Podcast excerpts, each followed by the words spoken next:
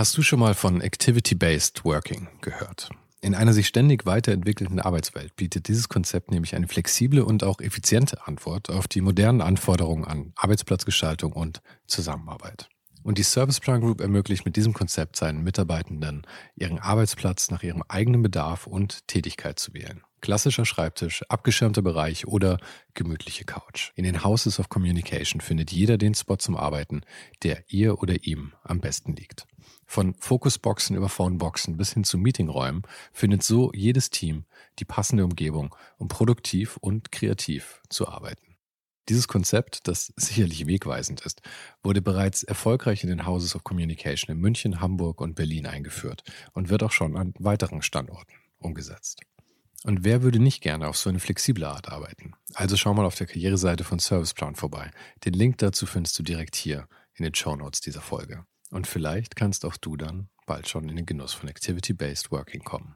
Wahrscheinlich, weil es den Menschen auch so wichtig ist, ne? mhm. gegen das Establishment zu sein oder was? Oder jetzt in, in dem Sinne deiner Frage gegen die Vermarktung von Graffiti, dass die halt ähm, eventuell Angst haben, irgendwie was zu verlieren, ne? wenn ja. es halt Mainstream wird. Und sie wollen halt, und das kann ich auch total nachvollziehen, sie wollen es halt für sich in ihrem Kreis irgendwie leben und nicht jetzt äh, Part des großen Werbeindustrie-Zirkels äh, werden, so, ne? Das hier ist Ohne den Hype, eine Sammlung von persönlichen Gesprächen mit Kreativen aus allen möglichen Bereichen. Mein Name ist Sven Jürgensmeier und mein Gast heute ist der Graffiti-Künstler Kai Imhoff oder besser bekannt als Ross. Ich fuhr mit der S-Bahn Richtung Berlin-Köpenick und dann immer weiter, um Kai schließlich in einem alten Stasi-Bau am Müggelsee zu treffen. Da hat er nämlich sein Studio und ich war hin und weg von dem morbiden Ambiente des Gebäudes, besonders von dem langsam vor sich hinrottenden Auditorium, in dem wir dann auch noch ein paar Fotos geschossen haben. Dieses Gespräch war mal wieder eine schöne Gelegenheit, meine absolute Ignoranz zu einem Thema vor Publikum darzustellen. Aber Graffiti ist nun mal auch per Definition schon Subkultur und genau darüber unterhielten wir uns unter anderem. Außerdem erzählte Kai von seinen Anfängen mit dem Sprühen in Köpenick von seinem Grafikstudium, von seinem Verhältnis zum Kunstunterricht und wie sich das dank der richtigen Lehrerin auf einmal komplett verändert hat. Und wir unterhielten uns über seine Einflüsse, über die Selbstvermarktung als Künstler, den Porsche, den er letztes Jahr bemalt hat, die Zukunft seiner Arbeit und über Perfektion als Tod der Kunst. Falls du den Podcast noch nicht abonniert hast, ist jetzt der beste Zeitpunkt dafür, jede Woche ein offenes und ehrliches Gespräch mit Menschen aus Design, Kunst und Kultur. Abonniere den Podcast also jetzt gleich, kostenlos, direkt dort, wo du gerade hörst. Und dann gibt es auch noch den Newsletter am Wochenende. Fünf Tipps ohne den Hype. Jeden Sonntagmorgen direkt in dein Postfach. Den Link dazu findest du in den Show Notes und auf der Website. Genau wie auch den Link zu meinem Patreon-Account übrigens, wo du mich dabei unterstützen kannst, diesen Podcast zu produzieren. Jetzt aber viel Spaß mit Ross. Wir sind übrigens schon dabei, gell? Wir sind schon dabei. Ja. Hallöchen. Aber ich habe letzte Woche äh, habe ich Mirko Borsche getroffen. Kennst, kennst du den? Ehrlicherweise nicht. Nee, Mirko Borsche ist, äh, musst du mal, du hast, du hast aber Grafikdesign studiert, oder? Genau, ja. Ah, du kennst nicht Mirko Borsche, das wundert mich eigentlich fast. Weil der ist ähm, so in Deutschland so, also momentan wahrscheinlich so mit die größte Nummer. Der hat für Remover das Redesign gemacht, mhm. Balenciaga, ähm, Supreme macht da viel jetzt für und so. Also der macht alles. Ja. Und Spannend. Mirko ist jetzt gerade 50 geworden. Mhm. Das freut ihn wahrscheinlich nicht, dass ich das jetzt sage, aber er ist gerade 50 geworden. Und ähm, hat auch angefangen in der Graffiti-Szene in München. Ach, geil. Und war da irgendwie auch, äh, glaube ich, eine recht große Nummer. Ähm, weißt du seinen Namen zufällig? Seinen Sprühernamen? Oh, ähm, ich glaube, es war Smalls oder sowas. Okay, okay. Ähm, er hat es gesagt, ich müsste es nochmal hören. Ja, ehrlicherweise bin ich mit Namen immer echt nicht so gut aufgestellt. Ich also ich muss immer irgendwie was Visuelles haben, ne? irgendwie Aha. Bilder sehen oder in seinem Fall Grafiken. Ja. Dann macht es meistens Klick. Aber bei so reinen Namen, auch, auch in der Graffiti-Szene, ne? wenn meine Freunde immer erzählen, ja, hast du hier den, der letztens und war mit dem sprühen und so, dann bin ich immer so, oh, ja, okay, sag mir mal Instagram-Handle, dann gucke ich mir das an, dann weiß ich, über wen ihr redet. So, ja. Aber mir geht es immer genauso, was immer total peinlich ist, wenn man diesen Podcast macht, dann soll, glauben alle immer, dass ich bei jedem Namen sofort weiß, um wen es geht. Und meistens habe ich nicht die geringste Ahnung. Ich sitze immer entweder da und nicke und lächle ja, ja. oder ich sage dann ganz ehrlich, du, äh, wer? Ja.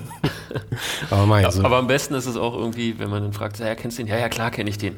Naja, und dann stellt man eine Frage über den Künstler und man kann dann nicht antworten, ne? weil man halt wirklich eigentlich gar nichts weiß. Und höflicherweise gesagt hat, ja, ich kenne den natürlich. Ja, nee, das, das traue ich mich nicht. So gut bin ich nicht im Pokern. Das ist, äh, nee, das ist mir zu heikel. Ähm, aber erzähl doch mal, wie das bei dir alles so angefangen hat. Die, die erste Frage hätte ich eigentlich, glaube ich, dazu. Du bist 90er Baujahr, oder? Richtig, genau. Und wann hast du deinen Abschluss gemacht? Du meinst, äh, meinst du jetzt Schule oder Grafikdesign? Grafikdesign? Grafikdesign ähm, 2015. Ah, 2015. Relativ spät. 15. Ah, dann habe ich nämlich irgendwas, irgendwas verwirrt entweder steht es auf deiner Bio falsch oder ich habe falsch gelesen, weil ich habe irgendwie 2005 gelesen und habe gedacht, der kann doch nicht mit 15. Was für ein nee, Wunder 2004 ist so, ein, so, eine Schlagzahl in meiner, in Anführungszeichen, Aha. Karriere.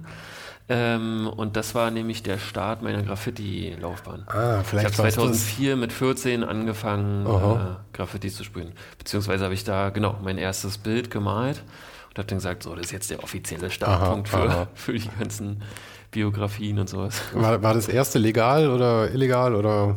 Nee, es war illegal. Naja, die Frage ist so ein bisschen, wie definiert man das erste Bild so, ja? Also in der Ecke, wo ich da war ähm, oder wo ich groß geworden bin, ähm, mhm. da ähm, Wo bist du groß geworden? Du bist ja Berliner, gell? Genau, Berliner, genau, ja. Äh, Köpenick immer. Mhm. Und äh, da ging es halt los mit Taggen, ne? also so diese klassischen Kürzel. Und dann habe ich mal so kleinere, ich glaube wirklich bei mir, wo ich, äh, im, im, Dorf sozusagen, äh, habe ich so kleine Outliner mal gemalt. Also das habe ich jetzt noch nicht als mein erstes offizielles mhm. Graffiti gesehen. Und dann war ich aber mit einem Kumpel mal nachts unterwegs, ein Dorf weiter sozusagen. Und äh, da haben wir dann so mit Silber und richtig Umrandung und so. Und dann habe ich gesagt, okay, komm, das ist jetzt mein, mein erstes richtiges Graffiti-Bild. Mhm. Und ich glaube, zwei Wochen später habe ich dann bei einer befreundeten Familie, durfte ich dann äh, die Gartenwand besprühen. Ach, cool. Und das Bild ist sogar immer noch äh, vorhanden. Ähm, Fahre ich ab und zu mal vorbei, das ist ganz witzig, sieht cool aus. Ja, gefällt es dir auch noch? Naja, also jetzt. Ja, das also, ist natürlich immer das Problem mit den ersten Sachen. Ja, ja, ja, ja. Es ist jetzt natürlich qualitativ absoluter Mist, Aha. aber ich gucke es mir halt gerne an, weil es mich einfach an die Zeit erinnert. Nostalgisch, ne? ja. Genau, ja. Ach, cool.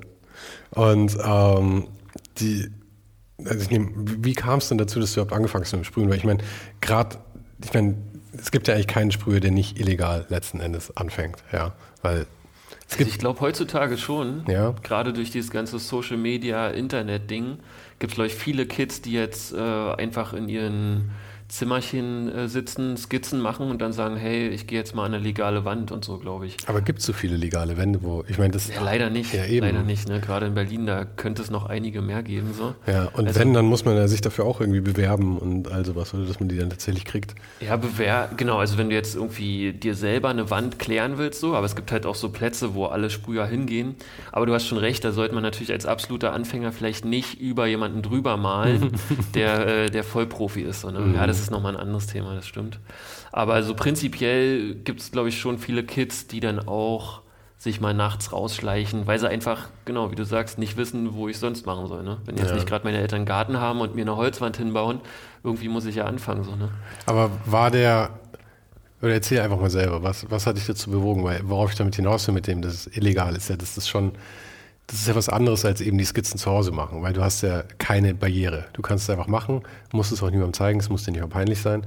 Aber wenn du rausgehst, hast du halt sofort irgendwie eine riesen Barriere, weil du machst was Verbotenes, du könntest super viel Ärger kriegen ähm, und du hast auf einmal auch gleich ein Publikum obwohl du ja noch gar nicht irgendwie ein Gefühl dafür hast, ob dein Zeug gut ist oder nicht. Ja, ich glaube auch, äh, als ich angefangen habe, ähm, also es fing, fing so an, dass ich ähm, so Skateboard-mäßig unterwegs war mit mhm. einem Kumpel. So. Ich fand das total spannend, so da war ich so zwölf bis 14, 15. Und äh, da waren wir hier in Köpenick immer in so einem Skatepark, Mellow Park hieß der. Ähm, ist echt eine bekannte Instanz, glaube ich, auch international. Und ähm, da habe ich so meine Kickflips und Ollies geübt und habe dann immer gesehen, so am, am anderen Ende des Parks, so da sind so Wände aufgebaut und die sind bunt und da stehen coole Kids davor und machen da irgendwas. Mhm. Dann weiß ich noch, bin ich dann habe ich mein Skateboard zur Seite gelegt, meinen Kumpel weiterfahren lassen und äh, habe mich dann halt da dazugesetzt und einfach mal zugeguckt, was sie machen so. Und irgendwie fand ich das direkt total cool so. Also auch die Typen, die das gemacht haben, fand ich cool.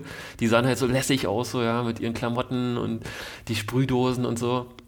Irgendwie hat mich das voll, voll getriggert so. Und dann gleichzeitig sind natürlich auch die Artworks auf den Skateboards und so. Ne, das ist so dieses Grafikdesign und so. Das ist ja auch äh, viel inspiriert von irgendwelchen Hip-Hop-Elementen mhm. äh, und so weiter. Und irgendwie floss das dann so ineinander, so dass wir dann sozusagen, wenn wir skaten gegangen sind, auch immer einen Stift dabei hatten oder so, ja, und dann überall so rumgeschmiert haben und so. Und ähm, ja, aber irgendwann habe ich mich dann auch mit der Qualität mehr auseinandergesetzt, so, ne, bei was man da so machen kann. Und dann habe ich halt auch diese legalen Flächen gesucht, um mich da auszuprobieren und so weiter. Und, ähm, Aber das heißt, der, der erste Impuls war eigentlich eher, wie cool die Kids waren, die es gemacht haben, als der Akt an sich? Genau, okay. ja, ja, auf jeden Fall, das würde ich schon sagen. Die waren halt auch ein bisschen älter so mhm. und irgendwie hat man zu denen aufgeschaut so. Und halt diese, diese, diese Farbviel, wie sagt man, Farbviel? Vielfalt. Vielfalt, genau. ähm, und auch das Medium Sprühdose an sich fand ich irgendwie spannend. Und dann habe ich mir die ersten Dosen im Baumarkt noch mit meiner Mom damals geholt für wahrscheinlich neun D-Mark, nee, 2004 war es schon Euro, ne? Mhm. 9, 9 Euro und äh, habe mich dann da wirklich an, in unseren Garten, da, ich habe mir so eine, so eine Wand da aufgestellt, so eine Holzwand, habe da mit rumprobiert und fand es halt einfach, einfach ein cooles Tool. So. Es macht wirklich einfach Spaß. So. Auch jeden, der nichts damit zu tun hat, indem ich eine Sprühdose in die Hand drücke, der hat erstmal Spaß daran, so ja, an dem Tool.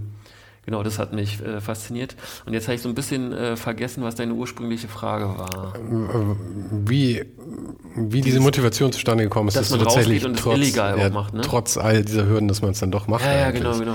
Also das war in dem Alter gar keine rationale Entscheidung. So, das, das ist einfach, du willst irgendwie Abenteuer erleben. Mhm. Ja, und ich habe es jetzt im Nachhinein so ein bisschen äh, mal so reflektiert. Ähm, mein Elternhaus ist halt so ein mittelständisches Elternhaus, ne, sind so, sag ich mal, ganz liebe Menschen, haben aber nie einer Fliege was zu Leide getan, ähm, machen ihren Job, ähm, sind sozusagen immer sehr, also ich habe es in, in, einem anderen Podcast auch so genannt, weil mir einfach kein besseres Wort einfällt, aber es ist nicht böse gemeint, es ist so leicht spießig mhm. gewesen, ja. Und ich glaube einfach unterbewusst wollte ich daraus ausbrechen und halt Abenteuer mit meinen Kumpels erleben so. Und vielleicht ging es auch im, im ersten Moment gar nicht darum, jetzt irgendwie coole Graffitis zu meinen, sondern es ging einfach darum, was Verbotenes zu machen, mhm. sich rauszuschleichen und Abenteuer zu erleben, ja. Aber 14 ist ja auch natürlich eine hart pubertäre Zeit irgendwie. Ja. Und da will ja jeder rebellieren gegen das Elternhaus, egal wie cool oder uncool sie sind. Ja, ja. Wie gesagt, ich, es war halt keine, keine ähm, proaktive Entscheidung, so ich will jetzt was gegen mein Elternhaus machen nee, oder nee. so, das kam halt, glaube ich, einfach so automatisch irgendwie. Ja, auch ich, im Freundeskreis und so und ich glaube, das ist auch immer erst später dann, wenn man dann ein bisschen Abstand hat, dass man dann zurückschaut und sagt, okay, wahrscheinlich wollte ich da halt einfach rebellieren irgendwie. Ja. Zu dem Zeitpunkt, klar, denkt man einfach, hey, das ist ja. halt ganz natürlich, dass ich das will. Das ist äh, irgendwie ja. mein, mein Ding.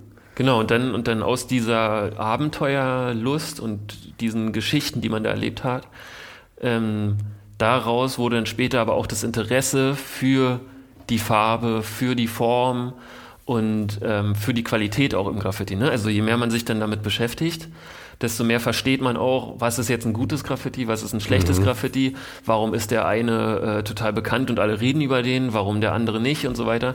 Und äh, dann hat sich halt so eine ganze Welt eröffnet, ja, auch so diese ganze Szene und dann hat man so seine Helden gehabt, hat äh, teilweise am Anfang Buchstaben fast abgemalt von anderen, weil man die so cool fand irgendwie, ja. Das war aber so ein, so ein laufender Prozess und irgendwann bin ich halt für mich dann an den Punkt gekommen, dass ich echt zufrieden war auch mit meinen, mit meinen Graffitis. Das war dann so um die Abi-Zeit, so 2010 rum. Und da bin ich dann wirklich vier, fünf Mal die Woche an die legalen Plätze gegangen und habe mich versucht weiterzuentwickeln. So. Mhm. Genau. Und wie hat sich, du hast ja dann Grafikdesign eben irgendwann studiert, aber du hast jetzt mit 14 angefangen, 14 ist man so in der achten Klasse sowas wahrscheinlich, mhm. irgendwie um den Dreh. Auf was für eine Schule warst du? Äh, Gymnasium. Okay, dann hast du mhm. bis zur 13. gemacht? Genau. Und war das alles dann eben äh, auf der Graffiti-Seite? Was hat dich denn zu bewogen, Grafikdesign zu studieren danach? Ähm, ich glaube, das war einfach so ein Ding, weil ich nicht wusste, was ich sonst machen soll. Das höre ich so häufig. Ja, der, der, Grafikdesign, so die Verlegenheitslösung Ja. ist irgendwas Kreatives. Genau, genau. Und das hört sich noch gut genug für die Eltern an. So. Ja, ja. Solide genug. Ja, und das hatte halt immer irgendwie auch so indirekt was mit meinem größten Hobby halt zu tun. Ne? Mhm. Also ich hatte auch während des Abis echt so Phasen, wo ich so zwei Jahre gar nichts mit Graffiti zu tun hatte. Da waren dann Partys und Mädels irgendwie spannender so, ne? Aber ich habe trotzdem hat es mich immer wieder zum Graffiti zurückgeführt. Und ähm, was glaube ich auch ein wichtiger Punkt war, ähm, das war eine Kunstlehrerin in meinem äh, auf meinem Gymnasium. Und ähm, die hat meiner Meinung nach irgendwie ein gewisses Talent in mir gesehen, ähm, weil ich bei der Kunstlehrerin vor ihr habe ich immer so Dreien und Vieren gekriegt. So, ja? Also ich war nie ein guter Zeichner, wenn es dann hieß, so ja, mal mal eine Blume und so. Irgendwie, dann war ich noch einer, der dann im Unterricht immer ein bisschen gequatscht hat und so und irgendwie hat die mich nicht gemocht, keine Ahnung, habe ich so Dreien und Vieren gekriegt. Und dann hat, äh, hatte ich eine neue Kunstlehrerin und ihr ging es gar nicht darum, jetzt irgendwie perfekt was zu zeichnen, sondern um den Ansatz dahinter, um die Idee bei einem Bild. Und das ist ja das, was für mich auch heutzutage Kunst eigentlich ausmacht. So, es muss nicht immer technisch alles perfekt sein, sondern es geht darum, was man damit aussagen will. So, ne? Und ähm, bei der hatten wir dann auch so Klausuren geschrieben, so über Bildanalysen und so weiter. Und da habe ich auf einmal nur noch Einsen gekriegt. So. Auch wenn ich ein Bild abgegeben habe. Sie wollte halt nicht das Bild sehen, so. Und hat gesagt, so sieht schön aus oder nicht und bewertet das mit einer Eins oder drei, sondern sie wollte immer eine Erklärung darum. Ja, warum hat, hat denn jetzt deine Rose auf einmal blaue Blätter und nicht rote wie alle anderen? Und wenn du ihr das erklären konntest, dann hat sie das verstanden, anerkannt und dir deine gute Note gegeben. Ne? Ja. Und das war für mich, glaube ich, ein ganz wichtiger Punkt jetzt auch im Nachhinein, ähm, was so zu meinem Verständnis von Kunst beigetragen hat und aber auch, ähm, was mir gezeigt hat, hey, du hast vielleicht da irgendwie ein Talent und vielleicht siehst du bestimmte Sachen anders als andere, was jetzt so das Kreative und Visuelle angeht. Vielleicht passt eine Grafikdesign-Ausbildung ganz gut. So. Mhm. Aber das finde ich interessant, weil so eine, das ist ja offensichtlich eine Kunstlehrerin, die auch irgendwie verstanden hat, was ihre Aufgabe ist. Mhm. Weil ich finde so Fächer wie Kunst und Sport, ja, also ich finde irgendwie cool, dass das vorhanden ist in der Schule, in der Schule, ja. Ich meine, so viele andere Sachen, die nützlich wären, gibt es nicht in der Schule und das ist mal da, ausnahmsweise. Aber das zu bewerten ist halt eigentlich krank irgendwie. also ich meine, bei Sport ist es krank, weil manche Ja. Kids sind halt einfach sportlich und andere sind halt die Obernerds, die kein, Ja. kein Liegestützen. Wir haben, ich, meine, zugegeben, als ich in der Schule war, ist lange her, aber wir haben Noten auf Liegestütze gekriegt. Ja? Mhm. Und du musstest irgendwie 32 Liegestütze machen für eine Eins. Und jetzt der Mathe-Geek, wie soll der in seinem Leben 32 Liegestützen hinkriegen? Das passiert halt einfach Ja. nicht. Und dann gibst du darauf Noten. Und Kunst, finde ich, ist ähnlich.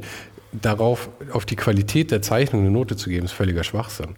Aber eben zu, zu beurteilen, ob jemand vielleicht den Prozess verstanden hat, macht ja viel mehr Sinn. Ja. Dass du ihnen einfach ein Verständnis für Kunst irgendwie gibst und was Kunst eigentlich sein kann. Nicht, dass ich wüsste, was Kunst ist, aber Ja, nee, ach, wer weiß das schon. Hat ja jeder auch seine eigene Ansicht, so, ne?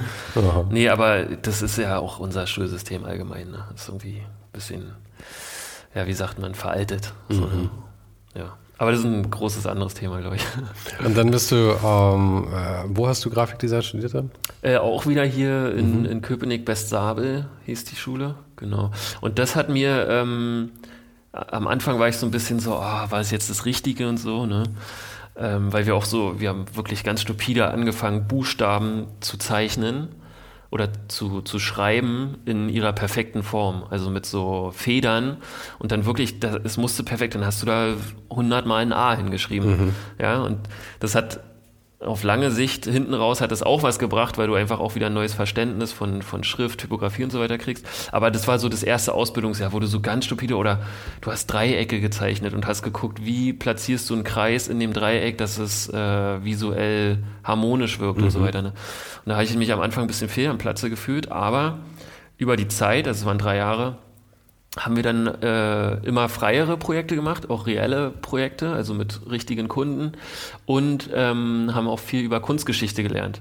Und das hat mir jetzt in meiner künstlerischen Karriere auch nochmal ganz viel gebracht, einfach ein Verständnis für Kunst, äh, auch eine Einordnung von den, von den großen Künstlern und warum ist was revolutionär und was waren die Ideen dahinter ähm, das hat mir auch total viel gebracht für meine jetzige Karriere. Auch wenn ich ganz viel technisches Know-how und so aus der Ausbildungszeit äh, vergessen habe, ähm, sowas ist auf jeden Fall hängen geblieben. Und das Ja. hat mir auch wieder irgendwie die Faszination für abstrakte Kunst auch und so gebracht. Ne? Vorher war für mich halt immer, ja, Graffiti ist cool so, aber was ein Picasso gemacht hat, pff, war mir eigentlich egal so. Und dann habe ich eigentlich gemerkt, dass da auch ziemlich viele Parallelen sind und so weiter. Ne? Ja. Wir, wir, springen jetzt schon fast ein bisschen nach vorne, aber ich, mhm. ich möchte gerne da wieder ansetzen, aber nur zwischendrin, weil wo du sagst jetzt mit, mit äh, abstrakter Kunst oder mit modernen Sachen, du bist ja jetzt auch mit äh, bei der Misa mit dabei gewesen, bei Johann König und ihr habt irgendwie auch eine, äh, ihr habt die, die Edition rausgebracht, Rising Sun und sowas. Das heißt, du hängst da jetzt ja schon voll auch in dieser Kunstszene eigentlich drin und du bist ja eigentlich da so die Ausnahme mit dem Graffiti bei denen und ich meine, die anderen machen ja alle in alle möglichen anderen Richtungen. Aber wie integriert fühlst du dich da in diese Berliner, oder ich meine, das ist eigentlich eine internationale Kunstszene, die Johann da versammelt, aber in diese Kunst-Kunst-Szene, wie integriert fühlst du dich da? Ja, das ist äh, eine spannende Frage, habe ich selber noch nie so richtig nachgedacht. Ähm, also man muss grundsätzlich sagen, dass es schon echt viele ähm, Künstler heutzutage gibt, die den Background Graffiti und Urban Art haben. Ne, auch sehr erfolgreiche Künstler. Mhm. Und äh, es gibt auch diese riesige Urban Art Szene und einen riesigen Markt auch dafür, wenn man an Kors äh, denkt. Ja, Banksy, klar, ist jetzt so der erste, der vielen Leuten einfällt. Obwohl Banksy ähm, halt ich meine, das ja, sind halt Stencils. Ich meine, das ist ja, ja das also die Ideen sind brillant, aber ja, es ist halt ja. nicht Graffiti in dem Sinne. Es ist, es ist kein klassisches Graffiti, nach meiner Definition. Ne? Mhm. Ne? Ähm, ähm, andere sehen das wieder anders, aber äh, Genau, und jetzt ähm, ehrlicherweise ist es noch gar nicht so lang, dass ich jetzt merke, dass auch von der normalen Kunstszene sozusagen Interesse kommt. Ne? Da ist natürlich Johann ein, ein krasser äh, Supporter, was ich auch total cool finde. Und ähm, wie ich mich da integriert äh, fühle, pff, also ich fühle mich wie jeder andere Künstler auch wahrscheinlich, der mit Misa und Johann was macht. Für mich, für mich gibt es da auch keinen Unterschied. Also der Background ist irgendwie ein anderer. Vielleicht auch das Medium Sprühdose, aber sonst sind, sind die Ansätze ähm, sehr ähnlich zu traditioneller Kunst. Also ich, ich, ich, weiß nicht, ich kann dazu gar nicht richtig was sagen. Mhm. Ne? Also ich, ich sehe es schon auch so, dass es halt einfach, ich meine, manche Leute arbeiten skulpturell, andere malen, andere machen Installationen äh, und du sprühst halt. Ja, ich meine, es ja. ist, ist, tatsächlich nur ein Werkzeug, aber ich frage eigentlich deswegen, weil ich finde, dass die, Graffiti-Szene, und das ist jetzt völlig von außen betrachtet, ja. Ich habe keine Erfahrung damit, aber ich kenne halt einige Leute, die, die in der Szene sind oder aus der Szene kommen. Und ich finde, das ist schon eine der eher engstirnigeren vielleicht Szenen. Also wo es sehr viele Regeln gibt, was man machen darf und was nicht. Und wenn man dann irgendwie sich da rausbewegt und dann in die Kunstszene geht, dann ist man irgendwie der Sellout und eigentlich musst du halt dieses und jenes machen, das ist kein Graffiti. Also ich finde, das ist sehr streng irgendwie, ja, von, den, mhm. von den Regeln mhm. her, oder? Ja, also das, das äh, muss ich ehrlicherweise äh, bestätigen von meiner Seite. Ähm, weil für mich war immer, deswegen habe ich mich ehrlich gesagt auch so, so ein bisschen entfernt von dieser klassischen Graffiti-Szene. Weil für mich hatte das immer viel mit Revolution, Freiheit, Drang, was zu machen, zu tun. Mhm. Und je mehr ich aber reingekommen bin in die Szene, desto mehr habe ich auch gemerkt, so, naja, äh, so frei ist es alles gar nicht. Ne? Also es gibt echt viele Leute, die nach so einem Regelwerk mhm. leben. Das ist für die völlig in Ordnung und ich, ich feiere auch die Beobachtung der Szene. Aber für mich persönlich ähm, ist, ist das nichts, wonach ich strebe. Ich will halt sozusagen mich immer weiterentwickeln das war, ob es damals im Graffiti war oder ob es jetzt mit den abstrakten Sachen so ist. Ich will irgendwie immer ausbrechen, immer den nächsten Schritt gehen, weil das ist für mich auch eine ganz wichtige Essenz meiner Kunst und meines Schaffens, einfach auch Regeln zu brechen. Ne? Ja, ja. Und ähm, ja, leider ist die Graffiti-Szene, obwohl das Szene ist auch wieder kann man auch nicht so richtig sagen. Ich glaube, es war früher noch mehr, dass es wie so eine eingeschworene Szene war. Jeder kannte jeden und so. Auch durchs Internet und so weiter ist es heutzutage auch viel offener. Was ich halt auch gut finde, weil auch viele traditionelle Sprüher sich trauen, durch äußere Einflüsse, was sie sehen, was andere machen und so weiter, äh, einen Schritt weiter noch zu gehen als die klassischen Buchstaben zu ja. malen. Ne? Ja, das ist auch, ist auch super, weil ich meine, die klassischen Buchstaben, abgesehen davon, dass ich zu der Ästhetik jetzt nicht unbedingt einen Bezug habe, muss ich sagen, ist das auch sehr ähnlich alles dann immer, ja. Also ich meine, das sind natürlich wahrscheinlich immer die Anfänge, aber diese, diese Schriftästhetik ist ja schon. ja, wenig das, Varianz, zumindest ja, bei den Leuten, die am Anfang stehen halt irgendwie. Ich meine, klar, aha. dann irgendwann entwickelt man im Idealfall seinen, seinen Style, seinen eigenen, aber...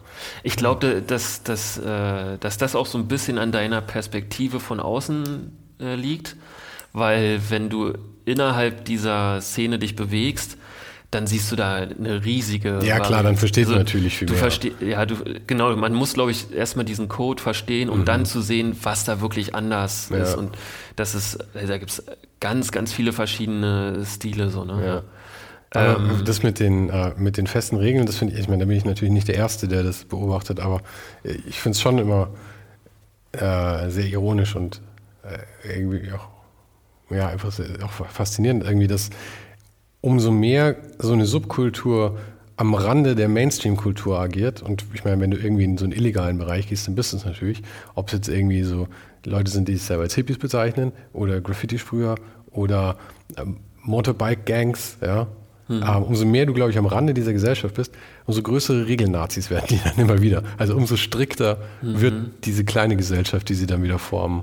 Na, wahrscheinlich, weil es den Menschen auch so wichtig ist, ne? mhm. gegen das Establishment zu sein oder was? Oder jetzt in, in dem Sinne deiner Frage gegen die Vermarktung von Graffiti, dass die halt ähm, eventuell Angst haben, irgendwie was zu verlieren, ne? wenn ja. es halt Mainstream wird. Und sie wollen halt, und das kann ich auch total nachvollziehen, sie wollen das halt für sich in ihrem Kreis irgendwie leben und nicht jetzt äh, Part des großen Werbeindustrie-Zirkels äh, werden. So, ne? Und, und war für dich dann der, der Einfluss während dem Grafikdesign-Studium und dass du dann eben auch so klassische Kunst irgendwie auch kennengelernt hast, war das für dich so der, der ausschlaggebende Punkt, dass dein, dein Graffiti sich dann auch geändert hat oder kam das durch was anderes? Ich würde ich würd sagen schon, ja. Und ähm, dass mich meine eigenen Buchstaben gelangweilt haben. Mhm. Also ich habe mir sozusagen über die, die Jahre, habe ich immer darauf hingearbeitet, für mich persönlich den perfekten Style zu malen. Mhm. Ich wollte halt, ich wollte einfach hundertprozentig zufrieden sein nach so einem Graffiti-Tag und sagen, geil, ich habe genau das, was ich wollte, die Farben knallen, äh, der Style, der Buchstaben an sich knallt, ähm, der Spot knallt, ja, also deswegen sind wir auch oft auf so Abrissgelände und so, dass du halt irgendwie eine geile Atmosphäre hast dann auf dem Foto und so weiter. Und das, danach habe ich immer gestrebt und dann kam so ab 2014, 15 kam dann so der Punkt, dass das immer öfter eingetroffen ist, bis dann zum Ende hin ich mit jedem Bild stylmäßig zufrieden war. Also ich, ich habe diesen Punkt erreicht. Und da habe ich mich einfach gefragt, was kommt denn jetzt so? Mhm. Ist ja langweilig, wenn ich jetzt die nächsten 20 Jahre immer meinen nach meinem Geschmack perfekten Style male. So, ne? ja. Und dann habe ich halt angefangen. Das ist lustig, weil genau ab dem Punkt findest du es ja eigentlich nicht mehr perfekt. Ja. Ab da, wo die Langeweile einsetzt, fehlt dir ja schon. Ja, oder zu, also, genau, er war zu perfekt, mhm. auch zu lang, also ja. Ne? Zu glatt. Ja sicherlich, andere Sprüher haben dann wahrscheinlich noch tausend Sachen zu mäkeln, aber für mich, so wie ich immer malen wollte, habe ich es halt irgendwann so erreicht. Und dann habe ich halt angefangen, okay, dann, was machen wir jetzt? Na komm, zerschneidest du mal die Buchstaben ein bisschen so. Setzt mal irgendwelche aus deinem Grafikdesign gelernten Elemente mit ran und so weiter. Das war dann so eine Phase von auch so drei, vier Jahren, so wo ich dann sozusagen das kombiniert habe, die klassischen Buchstaben mit abstrakten Elementen habe dann da so meine Farbwelt mit reingebracht und so weiter. Und irgendwann haben sich die Buchstaben halt immer weiter reduziert und ich habe mich mehr mit Abstraktion und äh, Ästhetik, Farb, Farbwirkungen auseinandergesetzt und würde halt jetzt sagen, dass ich kein klassischer Graffiti-Künstler mehr bin, sondern ja, Urban Contemporary Artist oder so. Ne? Also mhm. Also der, der Einfluss, Einfluss ist natürlich da. Ich glaube, das sieht man meinen Bildern auch noch an. Aber rein von der Ästhetik ist es jetzt kein klassisches Graffiti mehr so. Ja, es wird dann mehr so ein Pop-Art mit Graffiti als Technik. Ist also super schwer zu definieren. Aber ich will dich auch nicht ins Messer laufen lassen, ja. Aber was ich mir, du hast vorhin selber Course erwähnt. Ja. War das ein Einfluss für den, für den Namen dann auch? Null. Ross, Course. Ich meine, du hast deine, deine Domain ist ja auch äh, Ross One, oder? Ross1.com, genau. Und Course hat auch Course One. Also äh, auch, ob man es mir glaubt oder nicht, ich schwöre, das war null Einfluss. Okay. Ich kann äh, dazu eine kleine äh, witzige im Nachhinein Story erzählen. Und zwar hatte ich einen anderen Namen äh, gesprüht, mhm. eine Zeit lang. und habe dann auch da festgestellt, dass es äh, einen Berliner Sprüher gibt, der sehr ähnlichen Namen hatte, mhm. der schon in den 80ern und 90ern aktiv war, auch ziemlich bekannt und so weiter. Und der kam irgendwann auf mich zu und meinte so, ey, du, das geht so nicht. Mhm. Du bist hier der Jungspund irgendwie, äh, such den neuen Namen so, ne? Und da habe ich am Anfang versucht, da irgendwie äh, zu diskutieren und so weiter. Naja, und der war dann ziemlich rigoros und meinte so, ja, du änderst den jetzt oder wir regeln das ja anders so. Mhm. Und äh, prinzipiell bin ich halt äh, ein äh, Mensch, der nicht äh, auf Gewalt und so weiter ähm, abfährt. Und dementsprechend habe ich dann gesagt, ja komm, kein Bock auf Stress hier, ich ändere jetzt meinen Namen. Und dann habe ich einfach geguckt, was sind denn Buchstaben, die mir liegen, die ich gerne male, wo ich Potenzial drin sehe. Und es war dann ein A, ein W fand ich auch immer super spannend und S sowieso, hat schöne, schöne Schwünge und habe das dann so ein bisschen hin und her gepuzzelt und dann kam irgendwann dieses Raws raus. So. Ich meine, mit vier Buchstaben hat man auch nicht so viele Möglichkeiten, muss ja. natürlich ehrlich sagen. Und ähm, auch vom Klang fand ich es irgendwie spannend und so weiter. Und das war, glaube ich, so 2012. Und ehrlicherweise hatte ich an dem Zeitpunkt Kors gar nicht so auf dem Schirm, weil mhm. zu dem Zeitpunkt habe ich mich auch noch nicht mit der Urban Contemporary Art auseinandergesetzt, sondern war voll in diesen Graffiti-Film halt drin. So, ne? Also für mich gab's hier die Berliner Legenden irgendwie, mhm. die für mich, wo ich einfach Fan war, so. Dann gab's noch ein paar andere in Deutschland, Cantu oder was weiß ich. Ähm, und alles, was so mehr abstrakter wurde oder sich schon aus der Szene heraus entwickelt hat, war nicht in meinem Interessensgebiet so. Mhm. Das fing dann gerade an. Und äh, dementsprechend hat es mit Chorus halt wirklich gar nichts zu tun gehabt. Nur im Nachhinein, je mehr ich mich natürlich auch mit dieser Art von Kunst, äh, Abstraktion und so weiter beschäftigt habe, desto mehr habe ich halt gemerkt, ja, okay, gut, Chorus ist anscheinend ein riesiger Name so, denn seine Bilder ästhetisch gefallen mir auch mega. Also es, wenn ich äh, das Geld hätte, würde ich mir sofort ein Original von ihm kaufen. Aber ich glaube, das fängt irgendwie sechsstellig an oder so. Ja, die, die einzige Chance sind immer so die, die Editions, die auf der Website ja, rauskommen. Prinz, ja. Prinz oder, ich meine, ich finde seine Figuren ja eigentlich noch cooler, muss ich sagen. Die Figuren habe ich ja, also da habe ich, ja. gleich zwei, drei von oder so, ja. Mhm. Ähm, aber ja klar, also dass, dass man von außen da irgendwie eine Parallele im Namen sieht, verstehe ich total. Ich habe es aber auch erst, ich habe es erst durch deine Domain gesehen, weil ich mir gedacht habe, ja. Ross One ja. Und dann ist mir irgendwie Cos One aufgefallen. Da, da habe ich ja, dieses One kommt ja auch aus dem, aus dem Graffiti-Ding, so, ne? Also viele haben sich früher, oder Can Two, mhm. ja? Oder wen gibt es denn noch mit One? Also das war, das war irgendwie eine Zeit lang so voll, voll das Ding, so, ja, hier, ich bin die Nummer eins, ah, also der okay, Erste, der okay. den Namen hat, sozusagen, weißt ah, du? Okay, Daher verstehe. kommt dieses One. Mhm. Ähm, ja, Dementsprechend hatte das auch nichts mit seiner Ach, lustig, so ja, das, das, wusste ich noch nicht, aber das ist, ist, so ein Ding, das man sich selber. Ich meine, gut, es geht ja, ja eh immer ziemlich viel um Fame auch und so. Also ja. so eine Eins ist da natürlich. Genau, ja, ich war der Erste hier, guck so, mal. China Number J1 gibt es da ganz bekannt. Aha. Zum Beispiel, ja. Und dann warst du im, also wir haben vorhin aufgehört beim, beim Grafikdesignstudium. Wie lange ging das? Drei Jahre war das. Drei Jahre. Und hast du danach jemals in dem Job gearbeitet? Na, das war. Ähm, es war, also ja, habe ich. Ähm, nicht lange. Das war so, dass ich sozusagen im letzten Jahr der äh, Ausbildung war. 2015 war das jetzt. Genau, gesagt, genau. Ja. Mhm. Da habe ich halt so parallel schon so ein bisschen was gemacht. Ich habe auch so eine Leidenschaft für so Videoproduktion und sowas äh, aufgebaut irgendwie und habe da so ein paar Event-Videos und sowas gemacht. Und dann war halt äh, nach dem Abschluss der Ausbildung stand dann halt so die Frage, ja, was machst du jetzt? Gehst du in eine Agentur, versuchst du es alleine? Und dadurch, dass ich da schon ein paar hundert Euro verdient habe und irgendwie meine Miete zahlen konnte, habe ich gesagt, ach komm, ich versuche es erstmal alleine. Bei einer großen Agentur, ja, sehe ich mich nicht so. Ich bin halt auch so ein, so ein Mensch, der irgendwie mit Autoritäten und so, ne, habe ich irgendwie ein Problem. Ähm, oh Wunder, der Graffiti-Spieler kann nicht mit Autoritäten. Ja, irgendwie so Sachen, so, wo dann jemand diktiert, auch wie du was umsetzen musst und so weiter. Das war auch der Grund, warum ich dann später dieses Dienstleistungsthema äh, gecancelt habe, so, weil mir das in der Kommunikation mit dem Kunden halt auch auf die Nerven ging, so, ja, dieses so, oh, noch eine Korrekturschleife und so weiter. Naja, und dann habe ich halt äh, unmittelbar nach der Ausbildung äh, so Event-Videos gemacht und ab und zu mal irgendwie ein Flyer, ein Plakat und so weiter. Und äh, dann fing es aber ziemlich schnell halt auch an, dass die Nachfrage nach meinen Bildern größer wurde. Also dann habe ich mal eine Leinwand für 150 Euro verkauft, eine Graffiti-Leinwand, obwohl das schon früher war. Aber wie hast du die überhaupt verkauft? Also wie hast du die überhaupt an den Mann gebracht?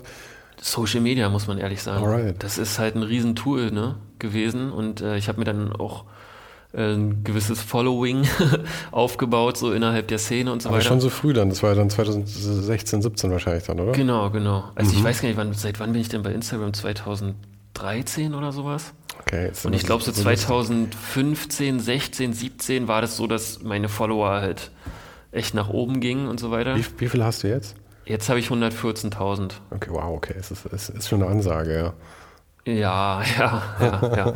äh, naja, ähm, anderes Thema. Ähm, und dann, jetzt habe ich den Faden verloren, warte mal. Ähm, und dann die ersten Leinwände verkauft. Genau, die ersten Leinwände verkauft. Und ähm, dann weiß ich noch, dann gab es den einen Punkt, wo ich das erste Mal eine Leinwand äh, für 1000 Euro verkauft habe. Und da habe ich gemerkt, okay, jetzt wird es vielleicht ein bisschen ernster. Und wie geil wäre das denn, wenn du mit de den Sachen, die du wirklich aus Leidenschaft malst, wenn du damit Geld verdienen kannst und Leute das cool finden so. Und dann habe ich halt nach und nach dieses Videoproduktionsthema zurückgeschraubt und gesagt, nur noch, wenn das Budget wirklich gut ist und nur noch, wenn wir nur eine Korrekturschleife haben und nicht 15 oder so. Also habe mir so ein bisschen die Jobs ausgesucht. Grafikdesign habe ich dann so gut wie gar nicht mehr gemacht, ehrlicherweise. Ähm, genau, und habe mich dann darauf konzentriert, Leinwände zu malen, ähm, irgendwie auch den Namen bekannter zu machen, Ausstellungen zu machen und so weiter. Bis ich dann, also von Abschluss der Ausbildung, bis ich dann wirklich gesagt habe, jetzt nur noch Kunst, waren vielleicht anderthalb Jahre, würde ich sagen. Wow, okay, das ging ja richtig schnell dann. Ja, das ging echt relativ schnell. Da hatte ich auch also viel Glück, glaube ich.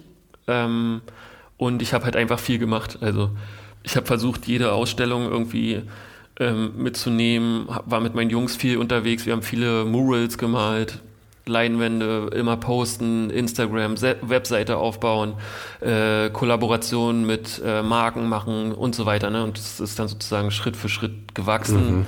Und äh, die Preise der Leinwände wurden glücklicherweise immer teurer, die Nachfrage ist auch größer geworden. Ja, und dann hatte ich so das Glück, dass ich jetzt äh, komplett von der Kunst leben kann. Aber ich finde es auch immer wichtig, das mal zu betonen in so einem Gespräch, dass äh, es halt nicht reicht, coole Sachen zu machen, sondern die Hälfte der Arbeit oder vielleicht sogar mehr ist halt das Zeug tatsächlich auch dahin zu bringen, dass Leute es sehen überhaupt erstmal. Und ich meine, es ist schon eine riesen scheiß Arbeit halt, einfach zu schauen, dass man in jeder Ausstellung drin ist, auf Instagram die ganze Zeit irgendwie präsent ist, ständig irgendwelchen Stuff zu machen. Es ist ja schon, ich meine, du kanntest das dann ja wahrscheinlich aus der Videoproduktion auch irgendwie schon so Sachen halt an den Mann zu bringen. Und ich finde es dann immer ganz cool, wenn so Sachen zusammenkommen. Ich finde ja eh immer die Kombination von so Sachen ist ja, was es macht, ja. Auch deine, deine äh, Einflüsse aus klassischer Kunst, die du dann hast, eben mit dem Graffiti zu kombinieren, ist halt, was dich dann wieder irgendwie besonders macht. Und dann eben vielleicht auch Erfahrungen, die du in was anderem gesammelt hast, dass die, die dann wieder dabei helfen, dass du das Zeug überhaupt vermarkten kannst, dann auch Ja. wieder und so ist ja. Ja. Das ist wichtig. Ich glaube, das ist halt ähm, ein wichtiges ähm, vielleicht Talent, was, was ich habe, also glücklicherweise, ist dieses Branding. Ne? Und das hat man ja auch im Grafikdesign gelernt und das konnte ich glücklicherweise, also das wurde mir anscheinend irgendwie, also ke- keine Ahnung, ich glaube nicht, dass, also ich glaube, man braucht ein Gespür dafür, was man, eigentlich kann man das nicht lernen, für dieses Branding und ähm, für eine Geschichte um ein Produkt bauen. Ich glaube, es ist auch irgendwie, dass man Menschen verstehen kann irgendwie. Dass man versteht, was zieht Menschen zu einem Produkt oder zu einem Künstler an. Und das ist eben dann eine Geschichte darum zu bauen und eine Brand halt wirklich auch, ich hasse dieses Wort mittlerweile Ja, ja, so sehr, ja, ja. aber, aber halt so eine Brand wirklich aufzubauen, halt Ja. so, eine, so eine Persona Ja. irgendwie daraus zu bauen, die halt irgendwie begehrlich ist, begehrbar ist dann. Irgendwie. Obwohl ich auch sagen muss, dass es bei, bei mir nie ähm, so forciert war. Also von wegen, okay, also ich habe nie einen Businessplan oder so gehabt. Von wegen, okay, ich habe jetzt hier meine Kunst, die muss ich an Mann bringen, dafür muss ich das und das machen. So war das nicht. Mir hat es einfach, oder mir macht es auch immer noch mega Spaß einfach, ähm, halt auch verschiedene Medi Medien zu bedienen. Also die Fotografie, Video, die Kunst, äh, Typografie und so weiter. Und dieser Spaß ähm, hat mich dazu gebracht, das halt auf meine eigene Karriere in Anführungszeichen anzuwenden. Und irgendwie hat es halt ganz gut funktioniert. So, weißt du? Also, wie gesagt, das war halt nie so businessplanmäßig, so jetzt muss ich das machen, jetzt brauche ich ein Logo und so weiter. Nee, ich habe einfach, ey, wäre doch cool, ein Logo jetzt zu haben. Ja, cool, das machen. Und irgendwie so, ne, ist irgendwie so von, von alleine entstanden. So. Ja, aber ich glaube, dass es auch früh anfängt. Ich glaube, dass es schon so ist, wie wenn du, äh, äh, als du damals die coolen Kids angeschaut hast, die gesprüht haben, da isoliert man ja schon irgendwie so, was man cool findet, ja. Mhm. Und ich glaube, wenn man das dann irgendwie greifen kann und sagt, okay, ich mache jetzt auch das und das, weil ich finde, das ist irgendwie, was ihm cool ist, ja. Mhm ich glaube, das ist dann derselbe Prozess irgendwie, dass man da schon irgendwie nicht nur sagt, boah, das ist cool, aber ich weiß nicht warum, mhm. sondern irgendwie sagst, okay, ich finde das und das daran cool. Vielleicht auch so, weil man analytisch ist, ne? Also mhm. Also jetzt so im Gespräch, also ich bin, glaube ich, schon ein analytischer Typ so. Ähm, vielleicht ist das auch was, was vielleicht mein eigentliches Talent ist so. Also Dinge zu analysieren und zu gucken, was daran, wie du sagst, ist halt cool oder nicht. Weißt du, also, keine Ahnung, weiß ich nicht. Nee, nee, aber ich, ich sehe es genauso. Ja. Ich denke schon, dass da, ich glaube, so diese, diese ganz crazy Künstler, Künstlertypen, ja, mhm. die brauchen dann halt unbedingt einen Galeristen oder sowas, mhm. der das für sie dann eben strukturiert und sagt, hey, wir verkaufen dich jetzt so und so, ja. ja. Und ich glaube, aber das ist auch ein Punkt, warum, äh, also gerade Johann, glaube ich, auch gerne mit Leuten wie dir zusammenarbeitet oder Ezra Güllmann oder, oder äh, solchen Leuten, dass ihr halt auch Künstler seid, die aber auch sich selber schon präsentieren können. Mhm. Und ich glaube, Johann könnte zum Beispiel sein Geschäft auf die Art, wie er es macht, in dem Ausmaß nicht machen, wenn seine Künstler nicht auch schon eine gewisse Vorarbeit mitbringen würden. Mhm. Also ist jetzt von außen irgendwie, was ich, was ich da so reininterpretiere, mhm. aber ich sehe es schon irgendwie so, weil auch alle seine Künstler, wenn ich mir die so anschaue, auch Refik Anadol und so, die sind alle selber. Alles irgendwie so Marken, ne? Ja, die sind alle selber super gut auf Instagram aufgestellt mhm. und so, und die haben es selber schon geschafft irgendwie. Und das ist halt, das, das ist halt an sich auch ein total äh, spannendes Thema, weil man diskutiert ja so oft über die Qualität von Kunst, was macht Kunst aus und so weiter. Ne? Und auch, äh, also auch ich jetzt in der Reflexion auch von anderen Künstlern und so weiter, stelle halt immer mal, immer wieder fest, dass es leider irgendwo auch gar nicht immer nur um die Kunst selber geht, ne? sondern halt um die Vermarktung. Und wenn man da auch äh, in die Vergangenheit geht, ein Picasso war halt ein krasser Vermarkter. So. Ja, der hat es halt geschafft, sich selbst zu branden. Mhm. Deswegen ist er so bekannt geworden. Ne? Und wenn du jetzt nicht total, oder ich, Jonathan Mese, ich glaube ich, jetzt von außen betrachtet, ist auch ein guter Vermarkter. Ne? Ja, irre. Der, der also vermarktet mein, sich halt als dieser crazy ähm, Künstler, der ja vielleicht auch ist, so, ich kenne ihn nicht persönlich, aber ähm, hat es auch zumindest verstanden, das zu vermarkten. Und ähm, leider ist es so, dass die, die wirklich, wirklich Ausnahme, Talent, Genie-Künstler, denen fehlt glaube ich, oft an diesem Vermarktungsding so. Die müssen halt wirklich entdeckt werden. Mhm äh, dass das irgendwie durch die Decke geht. Also ich habe auch in meinem Freundeskreis so viele, wo ich echt sage, die sind einfach auf einem kreativen Level so viel krasser als ich, aber schaffen es leider, diesen Next Step nicht zu machen, ne? die Aufmerksamkeit auf sich zu ziehen. So. Ich glaube auch immer, dass das wirklich so ein Spektrum ist von Fähigkeiten. Ähm, und es ist jetzt nicht, nicht nur eine gerade Linie, es ist vielleicht mehr ein Dreieck und jetzt wird es sehr absurd, das irgendwie zu beschreiben. Aber äh, ich glaube, es gibt halt so unterschiedliche Fähigkeiten. Einerseits so das Soziale und das ist halt auch, wie man sich vermarkten kann, dass du halt irgendwie auch empathisch bist und auch irgendwie vielleicht Spaß daran hast, irgendwie mit Leuten so umzugehen und denen die Sachen auch nahe zu bringen.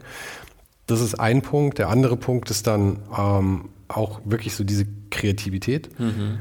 Und ich glaube aber, diese zwei Punkte allein schon sind, schließen sich nicht komplett aus, aber die Extreme schließen sich, glaube ich, aus. Mhm.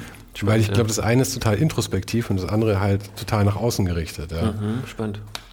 Und äh, ich glaube, jeder Künstler bewegt sich halt da irgendwo so mit drauf. Aber wenn du halt in dem einen verdammt gut bist, dann bist du in dem anderen wahrscheinlich ein bisschen schwächer.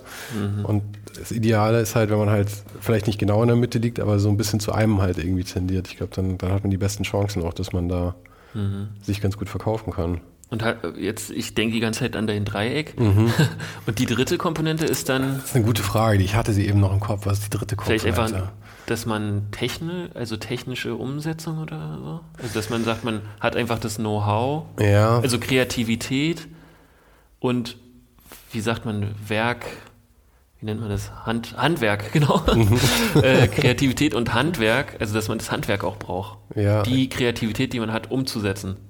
Vielleicht, keine Ahnung. Ja, vielleicht. Aber ja, ich glaube auch, also das kann schon auch, ich glaube, ich meine, immer wenn man sowas anfängt mit so Dreiecken und so, dann zieht man sich halt drei Sachen aus dem Arsch und baut daraus ein Verhältnis.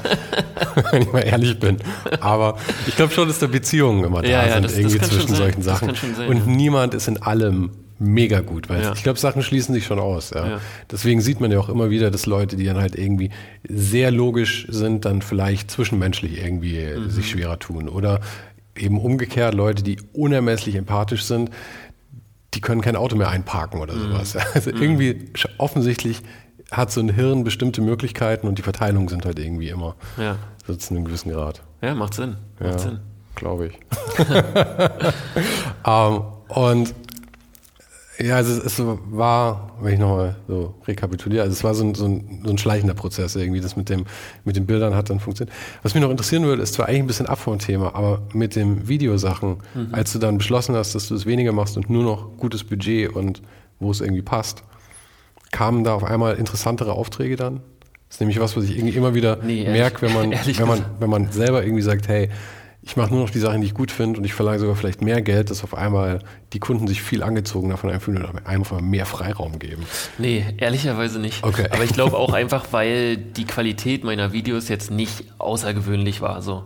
Und ich habe halt auch äh, einfach in der Kommunikation, also die Kommunikation an sich zu dem Thema habe ich halt auch zurückgefahren. So. Also ich habe halt wirklich nur noch, wenn, oder es war eigentlich die ganze Zeit so, nur wenn Leute auf mich äh, zugekommen sind und gesagt haben, hey, kannst du das Video machen, dann habe ich mir das überlegt. Aber das ist halt, je teurer meine Budgets war, worden, auch nicht mehr passiert. So, ne? Also Deine Qualität ist nicht wirklich mehr gestiegen, meinst du? ja, weil ich einfach halt, ich habe halt keine Energie mehr in dieses Thema investiert. Ich Ja, habe dann die ja, ja. Energie in meine Kunst investiert sozusagen. Ja, ist auch super. Das war jetzt so ein Zwischenschritt dann, oder? Ich meine, Ja.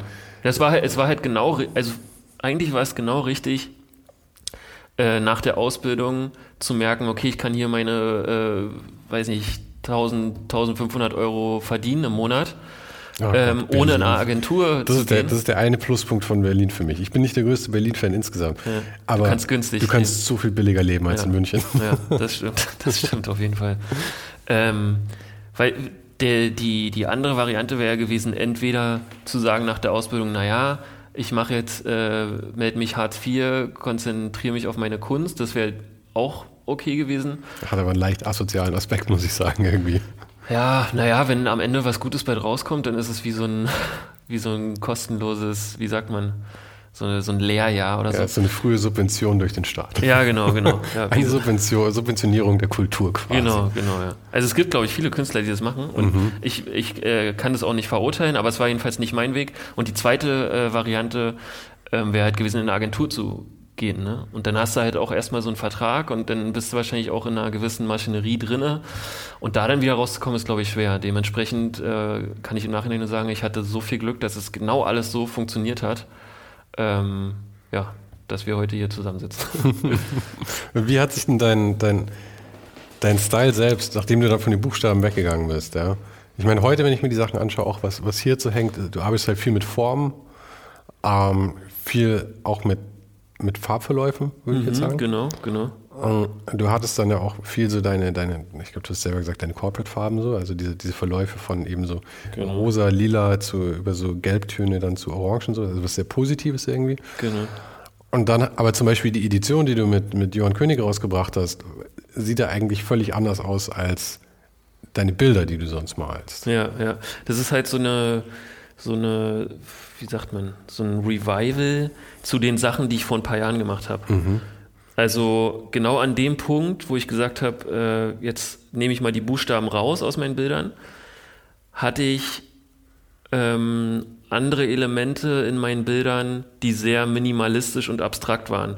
Weil der Ansatz zu dem Zeitpunkt, das war so 2018, 2019 hatte ich, glaube ich, meine Ausstellung in der Urban Spree Galerie. Da war der Ansatz zu sagen, okay, ich will ähm, das Thema Graffiti so weit wie möglich reduzieren, um so die Frage nach der Definition von Graffiti zu stellen.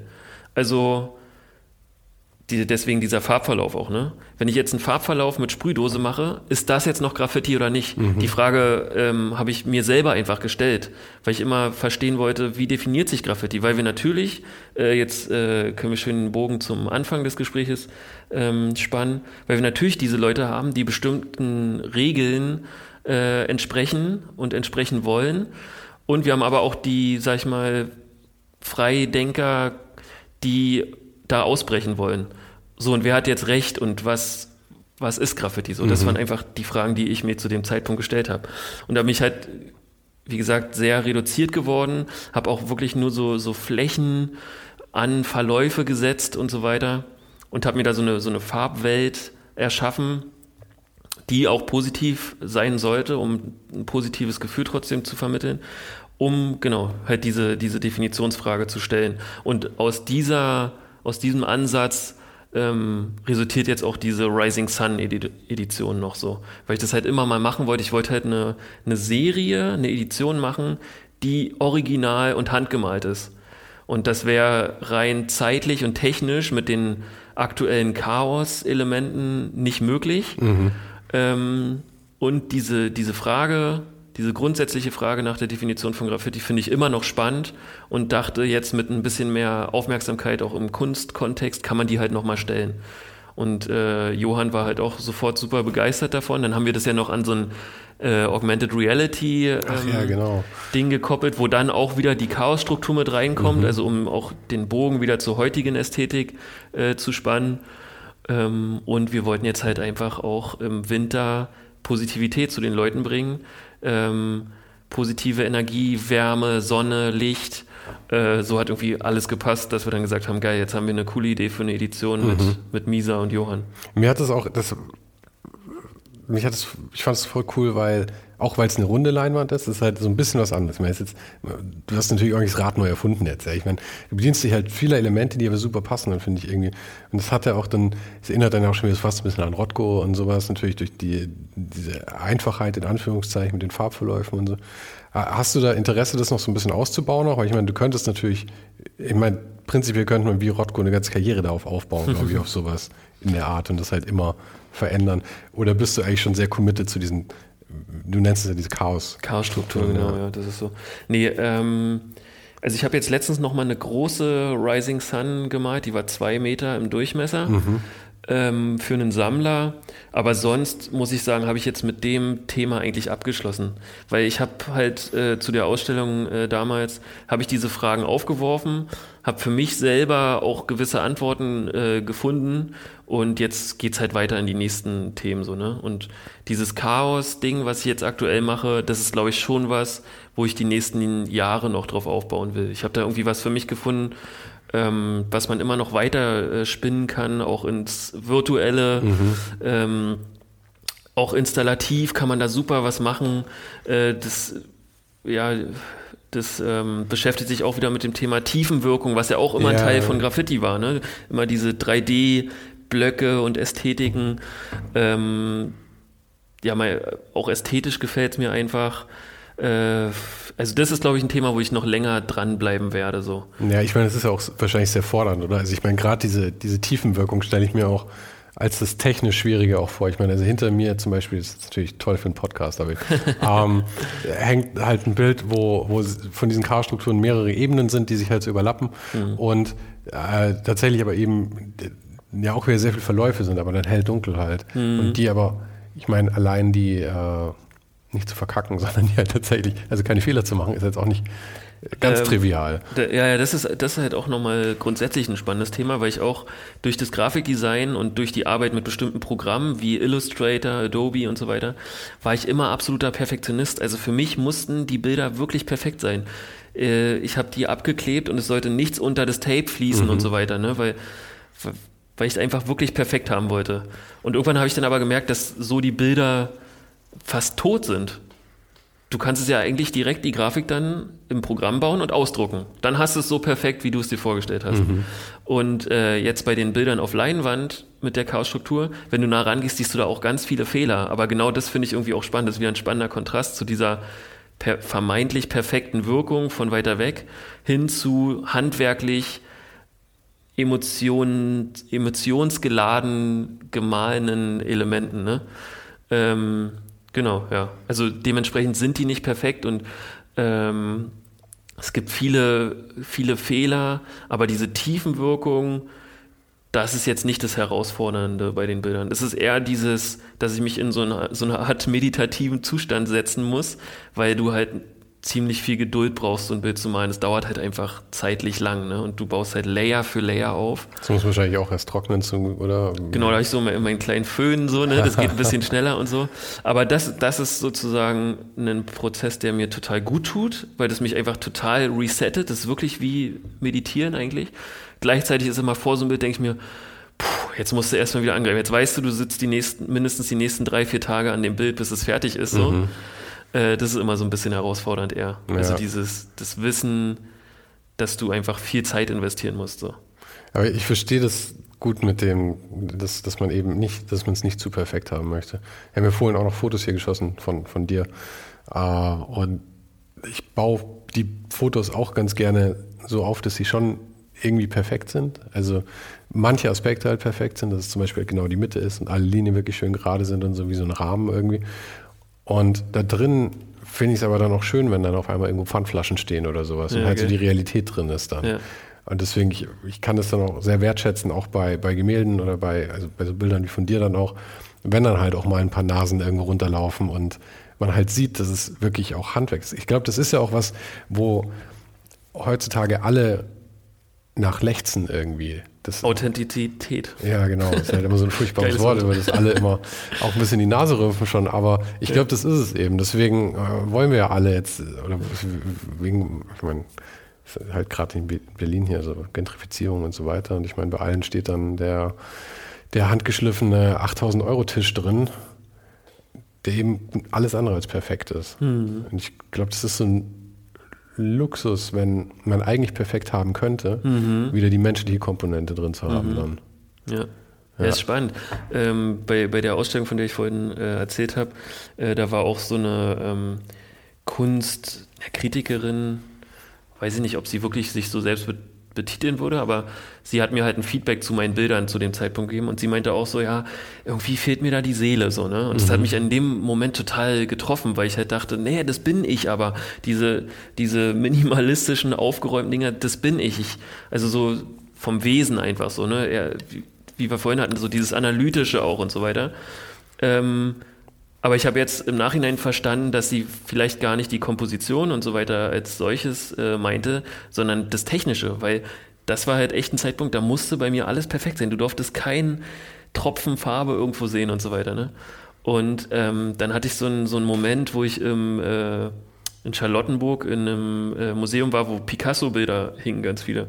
Und dann gucke ich mir die halt genauer an und sehe, da sind teilweise die Bleistift-Vorzeichnungen noch zu mhm. sehen und so weiter. Ne? Und das war echt so ein Moment, wo ich dachte, okay, vielleicht verstehe ich jetzt, was sie meint so und habe es dann einfach ein bisschen laufen lassen. Und wie gesagt, jetzt sind da einige Fehler drin, aber ich finde es so viel, viel spannender. Also ja. wenn ich mir jetzt auch selber Kunst kaufen würde und das ist das perfekt gemalte Bild, dann da fehlt einfach irgendwas. Die Seele halt dann wieder. Ja, da fehlt was. Ich will sehen, dass der Typ das mit seinen eigenen Händen gemalt hat, so, oder die Frau. Ne? Ja, aber ansonsten könnte ich es natürlich auch einfach drucken lassen. Ja, wenn genau, das ist es, ja. In ja. Illustrator direkt machen. Ja. Das Ganze ist in einer Viertelstunde erledigt. Ja, ja. Und gerade in Kunst geht es ja um Emotion, ja, mhm. und um das Menschliche dabei irgendwie. Ja. ja. Aber eine Sache, die ja sehr perfekt geworden ist, glaube ich, war, war der Porsche, den du da gemacht hast vor einer Weile, oder? ähm, ja, wo, kann man so sehen. Wo kam der denn eigentlich her, der Porsche? Zu wem gehörte der? Ähm, tatsächlich ein, ein privater Sammler, ähm, den habe ich kennengelernt über den Künstler Tim Bengel. Ähm, der, wie war denn das? Ich hatte, glaub, genau, ich hatte mal so ein so Grafikdesign-mäßig ein Mock-up gemacht von einem Lamborghini, wo ich einfach so meine Ästhetiken rauf projiziert mhm. habe, weil ich mal sehen wollte. Also es war schon immer mein Traum, so ein, so ein geiles Auto zu bemalen. Und äh, das hatte ich, glaube ich, auch bei Instagram hochgeladen. Und das hatte Tim Bengel gesehen und meinte, du, ich kenne da einen, äh, der hat dann Porsche in der Garage stehen, zu dem könnte es gut passen, vielleicht gefällt ihm das so. Und dann hat er uns connected und dann, dann haben wir gesagt so, ey, lass das machen. Ich habe gesagt, ja, mir ist halt wichtig, komplett künstlerische Freiheit. Ich, mhm. ich will da wirklich mal mein Ding komplett äh, durchziehen. Er meinte, du, klar, ich vertraue dir zu 100 Prozent. Let's get it, äh, lass machen. Und äh, dann war ich fünf Tage, glaube ich, im Raum Stuttgart und habe das Ding äh, durchgezogen und war am Ende mega zufrieden damit. Also es war echt cool. Wir waren dann auch am Ende noch auf einer Rennstrecke damit und so. Ja, habe ich. War hab geil, ich, so ein du- fahrendes. Du hast ein Video auf deinem. YouTube-Channel Genau, dazu, gell? genau, ja. Mhm. Ja, nee, es war schon äh, letztes Jahr eins meiner Highlights auf jeden Fall. Und daraus ist auch ganz viel entstanden. Also das haben wahrscheinlich auch wieder irgendwelche Marken, Agenturen äh, gesehen, die sagen, ach cool, die, die Ästhetik funktioniert ja auch auf anderen Medien und so. Das ist ja auch wieder das Schöne an, an der Sprühdose. Ne? Du kannst halt überall drauf malen eigentlich. Und äh, mein, mein jetzigen äh, Manager Heiner, auch äh, sehr guter Freund geworden, äh, den habe ich auch indirekt über dieses Projekt kennengelernt. So. Der, ähm, der war auch ein Freund von dem Besitzer von dem Porsche, hat es gesehen und meinte, ey, Kai, lass uns was zusammen machen irgendwie. Und äh, ja. Aber das ist ja schon auch ein äh, hartes Commitment, wenn man sagt, du mach einfach mit meinem Porsche, was du willst. Ja, ehrlicherweise muss man sagen, wir haben den vorher foliert, weiß. Aha. Also er hat eigentlich so eine Sonderfarbe, so, ein- so ein Grün, weil gibt es irgendwie in Europa gefühlt nur 20 Mal oder sowas. Mhm. Und da hat er gesagt, naja, falls es dann am Ende nicht so wird, äh, dann lass uns mal eine weiße Folie draufziehen. Aha. War mir natürlich auch lieber, ne, als jetzt auf den Originallack darauf Ja, zu gehen. ja. Wenn du dann irgendwie verkackst, dann Ja, ist es schon sehr ärgerlich. Aber so, ich meine, gerade so ein Porsche ist natürlich schon eine tolle Plattform. Also ich bin jetzt nicht der größte Autonah irgendwie, aber Ich auch nicht. ich, ich mag Porsche ganz gerne, weil es jetzt so ein Klassiker ist. Es ist halt wie eine Ja. Ray-Ban oder so. Ja. Ich meine, deswegen könnte man auch wieder sagen, dass es langweilig ist irgendwie, aber ich mag so Klassiker gerne. Und gerade wenn man dann Klassiker so äh, was Besonderes damit machen Mhm. kann, finde ich super. Das war für mich auch spannend, weil, weil der Porsche an sich halt auch ein total, ähm, wie sagt man, nicht weiches Auto, das ist, das ist äh, Quatsch, aber zum, So zumindest rund. runde Form Ja, ja, hat ja. und so, ne? Und da, das war halt ein super Kontrast zu meiner, zu Mhm. meiner Kunst, deswegen war die Herausforderung auch, auch so schön für mich persönlich, da sozusagen einen Kontrast zu, zu bilden. Ja. Hast du den Porsche gesehen von Daniel Arsham? Der Daniel Arsham, weißt du, der hatte auch Jetzt brauche ich wieder Bilder. Jetzt Ja, ja, ja. dabei mit der, der, der hatte bei Johann war das die vor Refik, die Ausstellung, glaube ich. Aha, ähm, das ja. waren diese riesigen äh, Figuren, der macht so griechische Statuen und sowas, aber Ja. auch so, äh, so Pokémon. Und die sind dann immer so ein bisschen zerfressen und es wachsen so Kristalle raus und sowas. Ach ja, und der hat was mit einem Porsche gemacht? Ja, weil der ist ein riesen Porsche-Fan und er hat auch selber, glaube ich, ein paar und so. Ähm, der ist ja so ein, so, ein, so ein Superstar.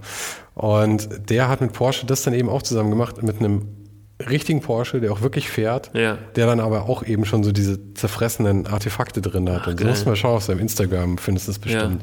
Sieht auch irre Spannend. aus. Also ich finde es halt schön, gerade so Klassiker dann äh, so zu customizen, auch weil jeder halt weiß, wie so ein Porsche aussieht. Ja, ja.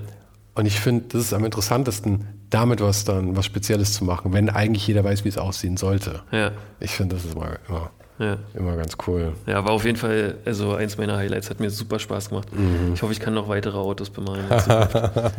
oder wie, wie, wie einer meiner Lieblingskünstler, Felipe Pantone, ein Flugzeug einfach mal bemalen oder so. Aha. Kann ich mir alles vorstellen. Mal gucken, was noch kommt in Zukunft. Ja, Flugzeug wäre natürlich auch nicht schlecht. ja.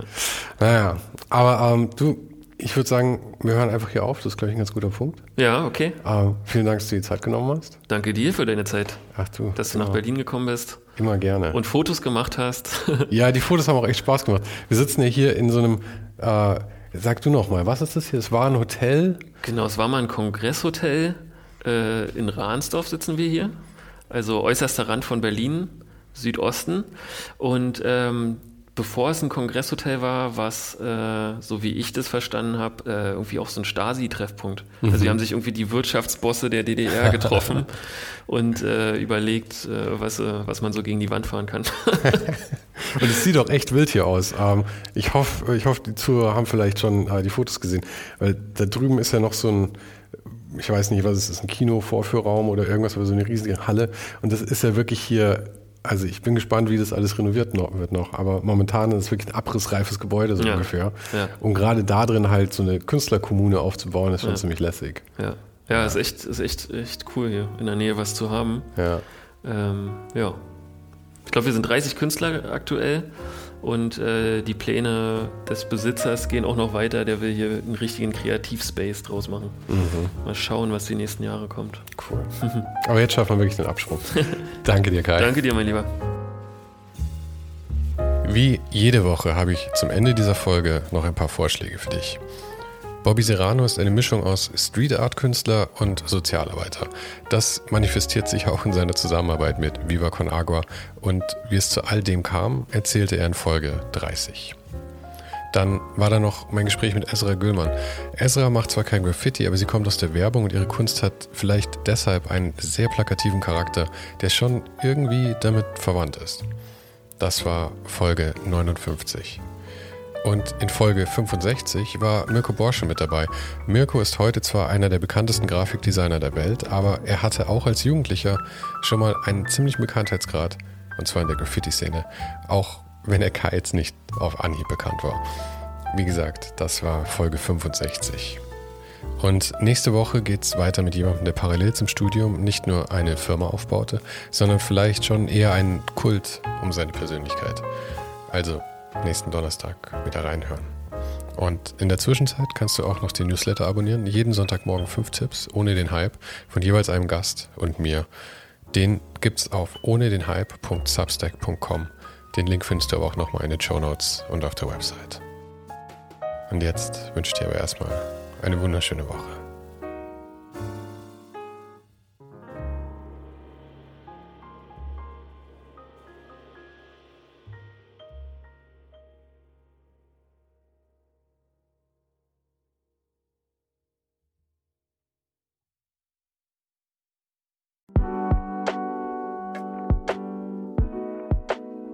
Das war's für heute. Falls du gerade eine von den älteren Folgen hörst, ist es gut möglich, dass du jetzt ein zweites Outro hörst.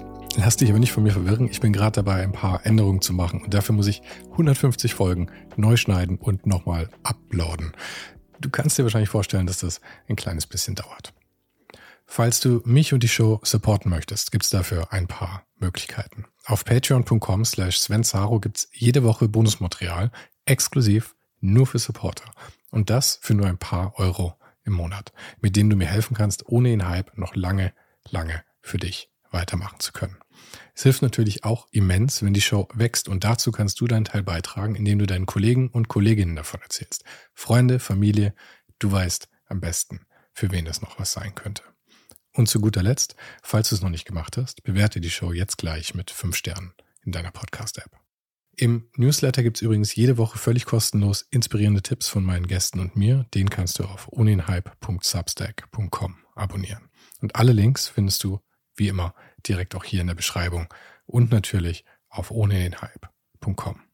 Im Archiv gibt's noch eine Unmenge anderer Gespräche. Unter anderem waren schon mit dabei Stefan Sagmeister, Mirko Borsche, Paula Schör, Mike Miri, Jeremy Format, Jonas Lindström, Mathilde Mutant, Olaf Heine, Eike König, Erich Spiegermann und, und, und. Scrolle einfach mal durch. Wir sind bei über 150 Folgen, wie gesagt. Und um ehrlich zu sein, kann ich selber kaum fassen, dass ich das Glück hatte, mit so vielen inspirierenden Menschen sprechen zu dürfen. Vielen Dank an Dominik Huber und Marc Capella von Moiré. Von denen stammt nämlich die neue Hausschrift der Show und die heißt GT Pressura. GT steht übrigens für Grilly Type, über die die Schrift zu mir kam. Und auch nochmal vielen Dank an Tobias Rechsteiner fürs Vermitteln. Der größte Dank geht aber natürlich an dich fürs Einschalten fürs Zuhören und für deinen Support. Und wir hören uns dann hoffentlich nächste Woche wieder.